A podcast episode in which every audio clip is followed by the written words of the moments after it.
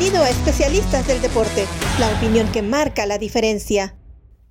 Amigos, ¿qué tal? Un placer estar con ustedes en este podcast de debate beisbolero de especialistas del deporte, recordándoles que tenemos también nuestro programa de debate beisbolero con otros temas que ya también tocamos y así que lo pueden ir a buscar para que lo escuchen y nos vean en eh, especialistasdeldeporte.com, allí en nuestra plataforma digital para nuestra audiencia premium.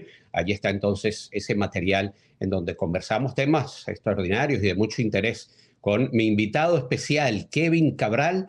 Kevin, con quien tuve el placer de trabajar hace muchísimos años en transmisiones eh, dominicales de ESPN, eh, a quien escucho frecuentemente en su programa radial de Grandes en los Deportes, donde comparte con Enrique Rojas, con Dionisio Soldevila. Y bueno, también es eh, parte del equipo de las Águilas Ibaeñas, el equipo de su vida, el equipo de su alma, de su corazón, para el cual hoy en día trabaja. Eh, y además hace eh, béisbol también con, con el equipo de las Águilas Ibaeñas. Un conocedor extraordinario del deporte, sobre todo el béisbol, es uno de mis analistas preferidos y por eso está hoy aquí eh, con nosotros. Saludos, Kevin. Qué placer tenerte en este podcast de debate beisbolero. Muy buenas, Fer. Eh, un privilegio de verdad poder compartir eh, contigo.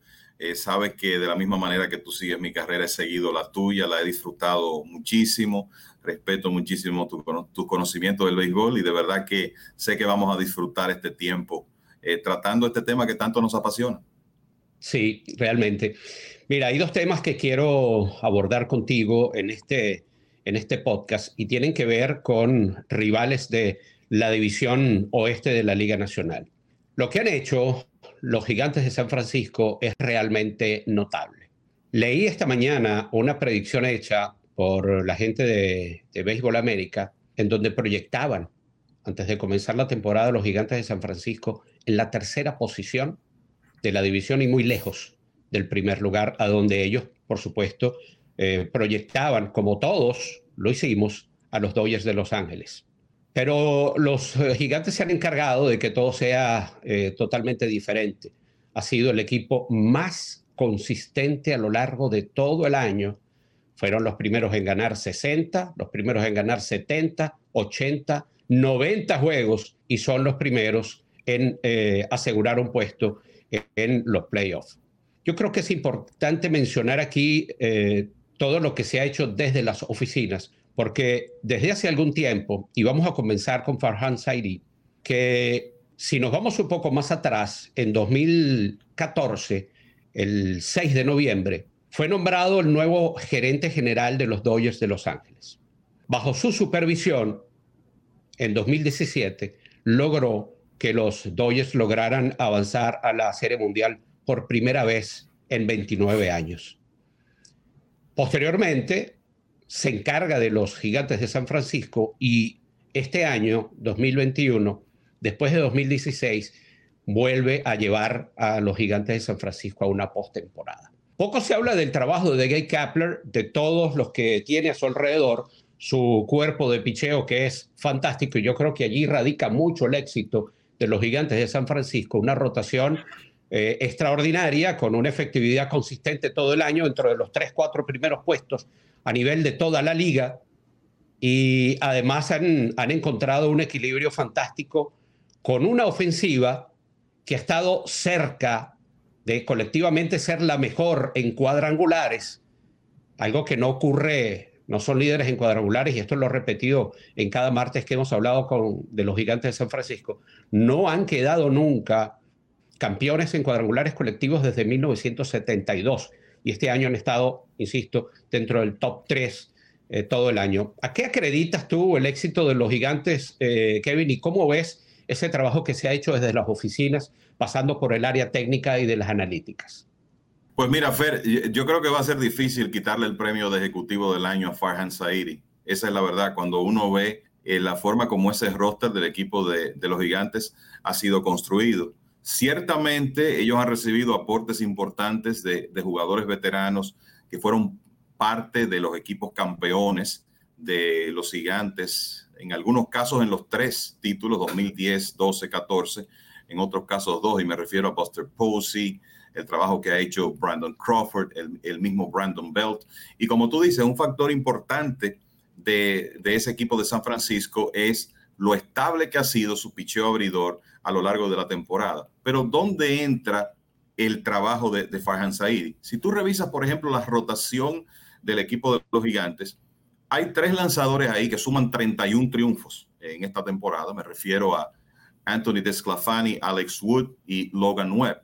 Costo total de esos tres lanzadores abridores, menos de 10 millones de dólares. Tú revisas los aportes de jugadores que no son estelares, inclusive hombres que pasaron por otras organizaciones y no recibieron eh, oportunidad, y revisas el aporte que han hecho con los gigantes y sus salarios. Pensemos en la Monte Wade Jr., ganando menos de 600 mil dólares a Darren Ruff, jugador que en su época fue prospecto de los Phillies, estuvo por Corea, ahí lo rescató el equipo de los Gigantes. Ha sido un, hombre, un productor importante contra lanzadores zurdos en esta temporada de los Gigantes, con un salario de menos de millón y medio de dólares. Logan Webb se ha convertido en un estelar en esa rotación, menos de 600 mil dólares de salario. Te vas al bullpen y ocurre lo mismo. Tienes al cerrador Jake McGee, con un salario de 2 millones de dólares y a un grupo de relevistas que ha sido sumamente efectivo y todos de bajo costo. O sea que realmente hay que darle todo el crédito a Farhan Saidi y su, y su cuerpo de, operaciones de béisbol, igualmente a, a Gay Kapler con ese staff de coaches jóvenes eh, que tienen, porque han tomado una serie de jugadores que en realidad no devengan altos salarios, que nadie esperaba que fueran tan productivos y los han hecho parte de una maquinaria que, como tú dices, ha sido el equipo más consistente de las grandes ligas a lo largo de 2021. Sí, de igual forma creo que Gay Kapler debe tener asegurado el manager del año en la Liga Nacional, eh, un trabajo realmente formidable. Yo personalmente, que, he seguido mucho la, uh, la historia reciente de los gigantes de San Francisco y, y, más específicamente en la era de Bruce Bochy, no llegué a imaginar que un equipo, que este equipo específicamente fuera a lograr la armonía que llegó a existir y que llegó a lograr el manager eh, Bruce Bochy en aquellos años gloriosos más recientes de los gigantes de San Francisco. Pero lo han logrado. Es eh, una belleza observar cómo ese equipo está a tono en términos de compañerismo, en términos de comunicación, en ese punto también que han hecho un trabajo simplemente notable, porque puedes tener muy buenos jugadores o pueden, pueden estar rindiendo mucho, pero la comunicación es importante y esa eh, química que ha logrado los gigantes de San Francisco también hay que destacarla. No, definitivamente creo que Kapler ha hecho un, un gran trabajo. Se ve que es un equipo donde no hay egos, donde cada jugador está consciente de su rol, entiende lo que tiene que hacer. En muchos casos sabe que no va a jugar todos los días y acepta esa situación y valora la oportunidad de, estar en un equipo contendor. Y me es un aspecto de, comunicación donde el manager siempre juega eh, un rol muy importante. Y tú te encuentras en, en ese equipo de los gigantes con una serie de jugadores que no están en la alineación a diario, pero que cuando son llamados, son colocados en la alineación, juegan un rol en victorias de, su equipo. Y mencioné a algunos, pero la lista es larga. Podemos hablar de, de Wilmer Flores, de Steven Duggar, del mismo Mike Jastrzemski, que es uno de los jugadores, vamos a decir, regulares que casi siempre eh, está en la alineación. Hay, una gran conciencia de rol de, de, cada jugador ahí. Me parece que eso ha tenido mucho que ver con el éxito del equipo de los gigantes. Hasta cierto punto se parece un poco a lo que ha ocurrido con ellos este año en cuanto a jugadores de posición se refiere a lo que vemos con los Rays de Tampa Bay. Sí, y yo soy de los que piensa que ya hay que tomar estos gigantes de San Francisco muy en serio. Eh, eh, esa consistencia que han logrado durante toda la temporada es un, factor a considerar. Eh, yo creo que ya estos gigantes de San Francisco hay que, la lectura que hay que darle a estos gigantes es que es un equipo con el cual hay que contar para cosas trascendentales en la postemporada para ellos, mientras menos se le tome en cuenta, menos menos se les señale, mucho mejor, porque van a jugar con menos presión. Pero definitivamente ahí hay material eh, y lo han demostrado. Mira, la mejor demostración, Kevin, para mí, es la serie particular que tuvieron contra los Dodgers, que más pareja no pudo ser Y si equiparamos a los equipos, a estos dos equipos, en términos de figuras, es mucho más impresionante lo que han logrado los gigantes de San Francisco en la temporada regular, en la serie particular contra los Dodgers, que terminaron ganándola 10 a 9. ¿Cómo ves esa parte por parte de los gigantes de San Francisco? No, es eh, una demostración, ¿verdad?, del de el béisbol que han jugado a lo largo de la temporada y el hecho de que aunque carecen de superestrellas como, eh, como tienen los Dodgers, nombres sonoros, aparte de Buster Posey, eh, obviamente, eh, pues la, la, realidad es que es un equipo donde se da eso de que la suma es mayor que las partes y normalmente la alineación que ellos ponen en el terreno cada día, dependiendo del lanzador contrario, le da muy buena oportunidad de ganar. Y el tema de la prevención de carreras ha, sido clave. O sea, los, los, gigantes han disfrutado de un picheo abridor estable con relativamente pocas lesiones eh, a lo largo de la, de la temporada y con un excelente bullpen, aunque no tenga nombres famosos. Entonces, esa, esa combinación el, es lo que le ha dado el éxito a los gigantes y como tú dices, como ellos pudieron jugarle a los Dodgers, inclusive ganando la serie particular, es una demostración de la calidad que tiene ese equipo. Y eh, yo creo que algo importante es que aunque hay jugadores jóvenes, también cuentan con experiencia de playoffs por esos veteranos que mencionamos que están ahí, Posey, Crawford, Ivan Longoria, que no estaba en los campeonatos anteriores, pero eh, es, un, es un jugador de, de, mucha experiencia. Eh, así que eh, definitivamente hay que tomarlos en serio. Y tú ves este equipo con, con 94 victorias. Estamos hablando de que los gigantes, si mantienen sus ritmos, sencillamente lo que han hecho a lo largo de la temporada, van a pasar de 105 triunfos. Y honestamente, cuando tú comienzas a ver equipos ya en ese rango de 105 a 110 victorias, tú estás hablando de la élite. Y los gigantes tienen oportunidad de llegar ahí. Es una verdadera pena que por cuestiones de formato cualquiera de estos dos equipos, gigantes o Dodgers, tengan que enfrentar en postemporada un juego de muerte súbita por el comodín y que ponga en riesgo tu eh, participación por el resto de la postemporada, pero así es el formato y así se acepta y, y es parte de la emoción que nos va a brindar la parte final de la temporada. Nos quedamos con, con, el oeste, Kevin, de la Liga Nacional, y me gustaría hablar de Max Scherzer, del trabajo que ha venido haciendo el lanzador derecho. Tal vez si estuviéramos en otra época, probablemente estaríamos considerando, esto va a sonar para muchos jóvenes, esto va a sonar un poco raro, pero si estuviéramos en otra época, insisto, podríamos estar hablando de que Max Scherzer podría ser candidato al premio Sayón, porque no es la primera vez, ni será la última. Tal vez ahora, con estas formas de, votar para los premios, puede que no, lo volvamos a ver, pero no es la primera vez que un lanzador haya pasado a un equipo para la segunda mitad de la temporada y haya terminado ganando el premio Sayón. Ocurrió justamente en la Liga Nacional con, con Rick Sutcliffe, me parece si la memoria no me falla.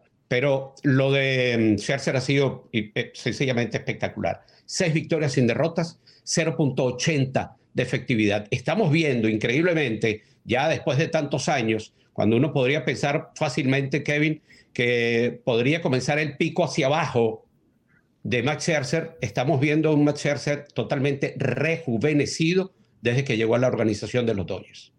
Definitivamente, y yo me aventuraría a, a decir, Fer, que él se ha metido en la conversación por el premio Young con ese 6 y 0 en ocho aperturas. Los Dodgers han ganado todos los partidos que él ha lanzado con ellos. Y te lo digo porque los números generales de Scherzer, incluyendo lo que hizo en Washington, 14 victorias, 4 derrotas, el mejor promedio de carreras limpias de la Liga Nacional, 2.17, y una proporción de más de 12 ponches por cada 9 entradas. Por cierto, desde que lleva a los Dodgers, 72 ponches, 5 boletos. Ha sido sencillamente extraordinario y lo que dices para mí es la realidad.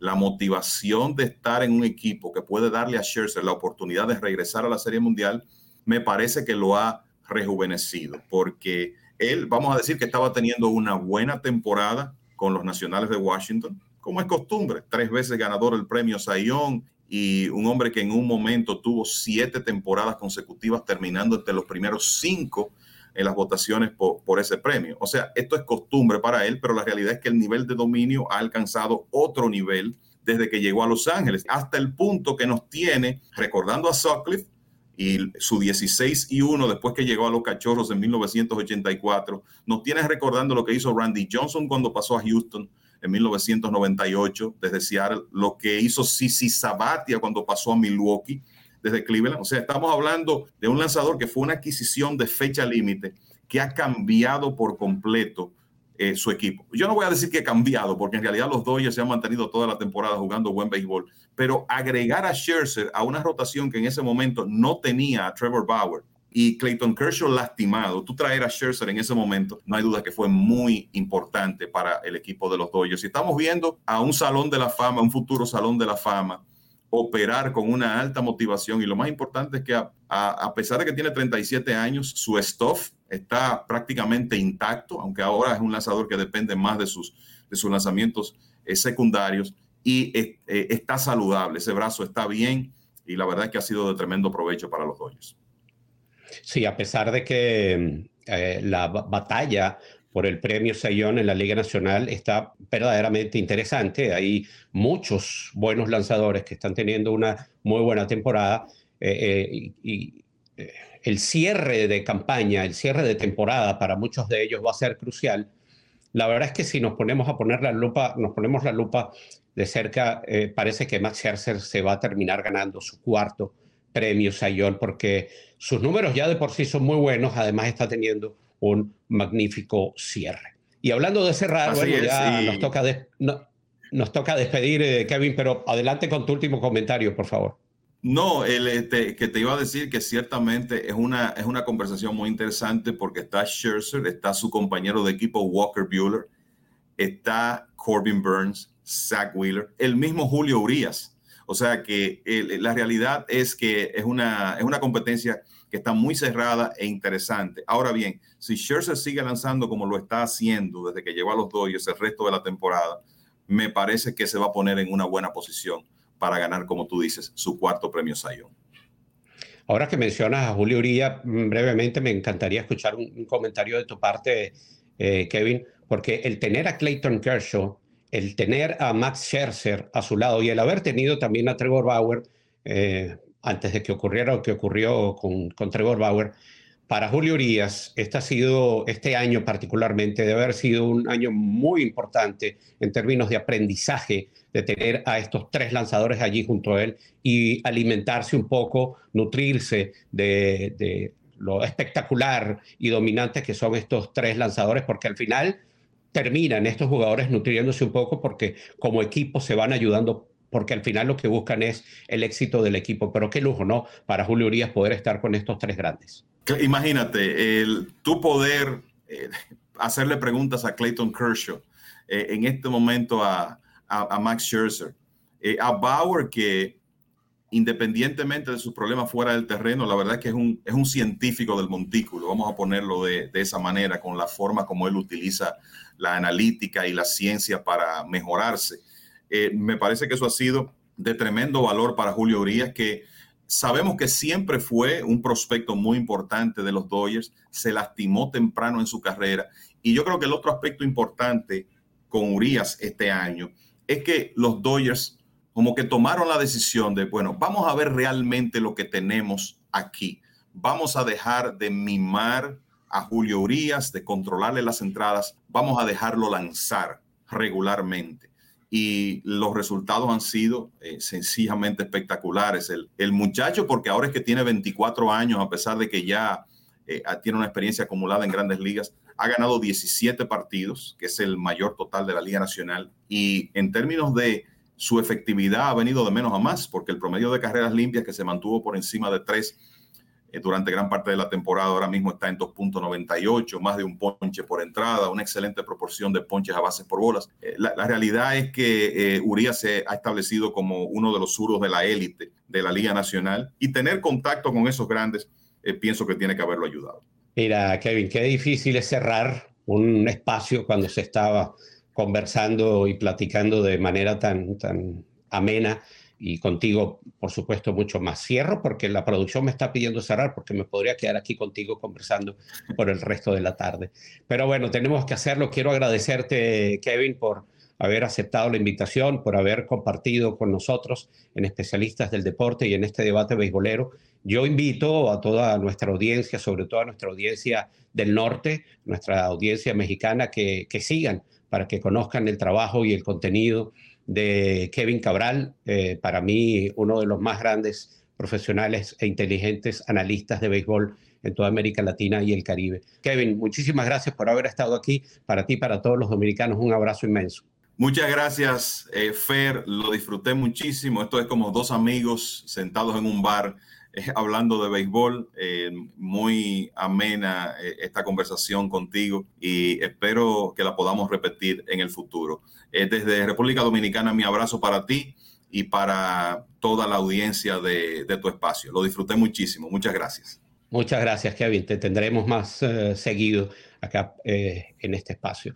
A ustedes, amigos, muchísimas gracias por habernos acompañado, recordándoles, bueno, que pueden seguirnos en Especialistas del Deporte, el debate beisbolero en todas nuestras plataformas, en Twitter, Instagram, Facebook, también en YouTube y, por supuesto, acá en Spotify y en especialistasdeldeporte.com para todo nuestro contenido premium. Muchísimas gracias y hasta la próxima.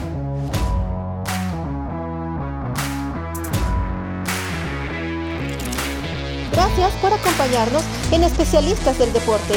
Hasta la próxima.